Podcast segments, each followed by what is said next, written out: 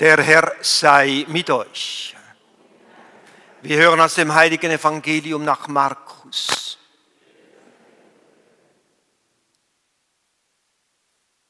Anfang des Evangeliums von Jesus Christus, dem Sohn Gottes. Es begann, wie es bei dem Propheten Jesaja steht. Ich sende meinen Boten vor dir her, er soll den Weg für dich bahnen. Eine Stimme ruft in der Wüste, bereitet dem Herrn den Weg, ebnet ihm die Straßen. So trat Johannes der Täufer in der Wüste auf und verkündete Umkehr und Taufe zur Vergebung der Sünde. Ganz Judäa und alle Einwohner Jerusalems zogen zu ihm hinaus. Sie bekannten ihre Sünden und ließen sich im Jordan von ihm taufen. Johannes trug ein Gewand aus Kamelhaaren und einen ledernen Gürtel um seine Hüften. Und er lebte von Heuschrecken und wildem Honig. Er verkündete, nach mir kommt einer, der ist stärker als ich. Ich bin es nicht wert, mich zu bücken, um ihm die Schuhe aufzuschnüren. Ich habe euch nur mit Wasser getauft. Er aber wird euch mit dem Heiligen Geist taufen. Evangelium unseres Herrn Jesus Christus.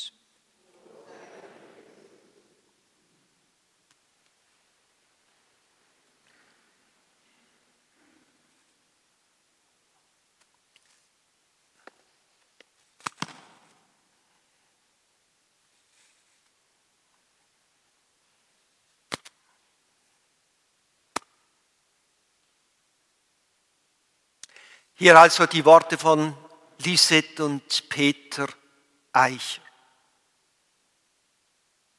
Niemand darf etwas erfahren, du musst die Tabletten verstecken. Das hatte die Mama ihrem Töchterchen Olive gerade noch anvertrauen können, bevor sie an AIDS verstarb. Doch wo sollte Olive denn die Schachtel mit den antiretroviralen Mitteln verstecken, die sie ihrem vier Jahre alten Brüderchen täglich geben sollte, damit er als Träger des AIDS-Virus gut weiterleben könnte? In der schrägen Hütte am Rand der alten Königsstadt von Benin gab es nichts als ein paar Matten und eine Bank und einen ungeordneten Haufen schmutziger Wäsche. Es gab jedoch ihr Brüderchen, das die Mama noch mit dem Virus angesteckt hatte. Mama hatte sich nie getraut, mit irgendjemandem über ihre HIV-Erkrankung zu reden.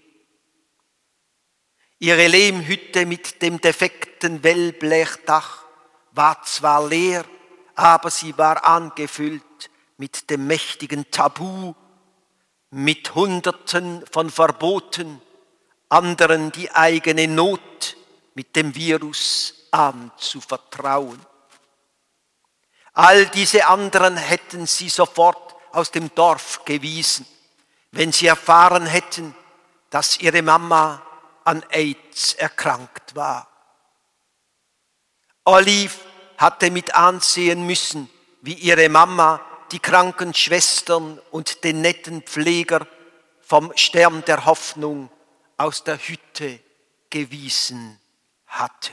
In der Tat hatten die Mitarbeitenden des Stern der Hoffnung im Benin trotz aller Tabus von der tödlichen Erkrankung der Mutter und des Neugeborenen vernommen.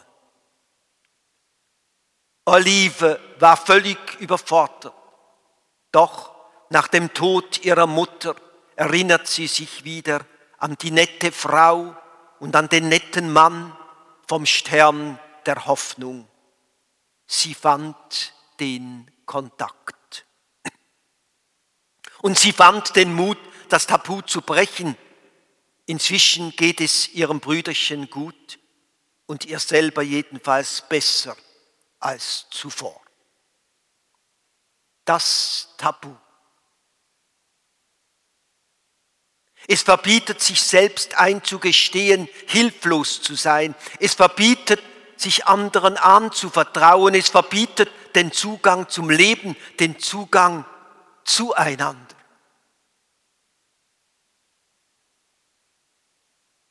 Das Tabu gibt vor zu wissen, was der Grund der viralen Übertragung sei. Er liegt im bösen Handeln der Angesteckten. Sie haben die Verstorbenen, die Ahnen beleidigt.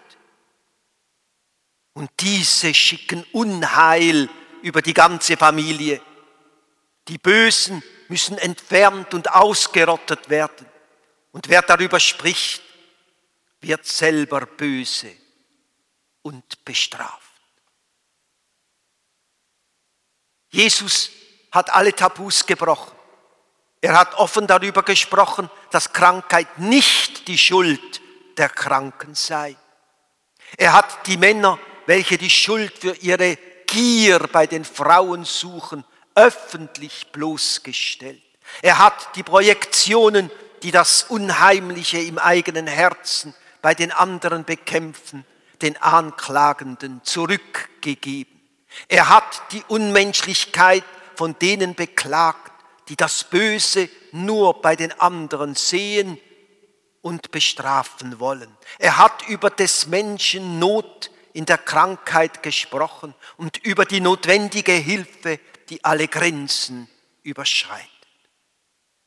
Johannes der Täufer kannte den Grund für diesen Bruch von allen Tabus. Er wusste, wie sehr er selbst noch im Schema von Gut und Böse gefangen war. Er hatte auch Jesus zum Guten bekehren wollen. Da sah er, dass der Menschensohn nicht gekommen war, um zu richten, sondern um aufzurichten. Er ahnte, dass es eine andere als eine moralische Taufe geben wird. Er aber wird euch mit Heiligen Geist taufen. Der Heilige Geist kann alle Sprachen.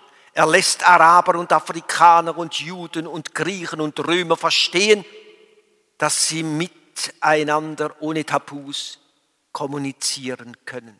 Der Heilige Geist lässt alle erwachsen werden, das heißt füreinander verantwortlich.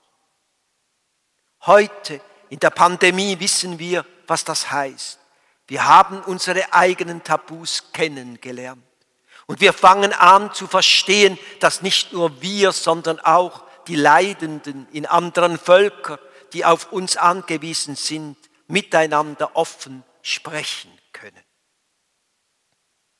Ehrlich gesagt haben wir im Stern der Hoffnung in der 30-jährigen Arbeit in Brasilien erfahren dürfen, wie die Tabus mit AIDS verschwinden können und wie Heilung möglich ist. Das ist eine lange und oft mühsame Taufe gewesen. Jetzt aber stehen unsere Herzen füreinander offen damit die Taufe des Advents, die Taufe mit dem Heiligen Geist, auch die schrecklichen Tabus in Westafrika und bei uns in der Pandemie überwinden lässt.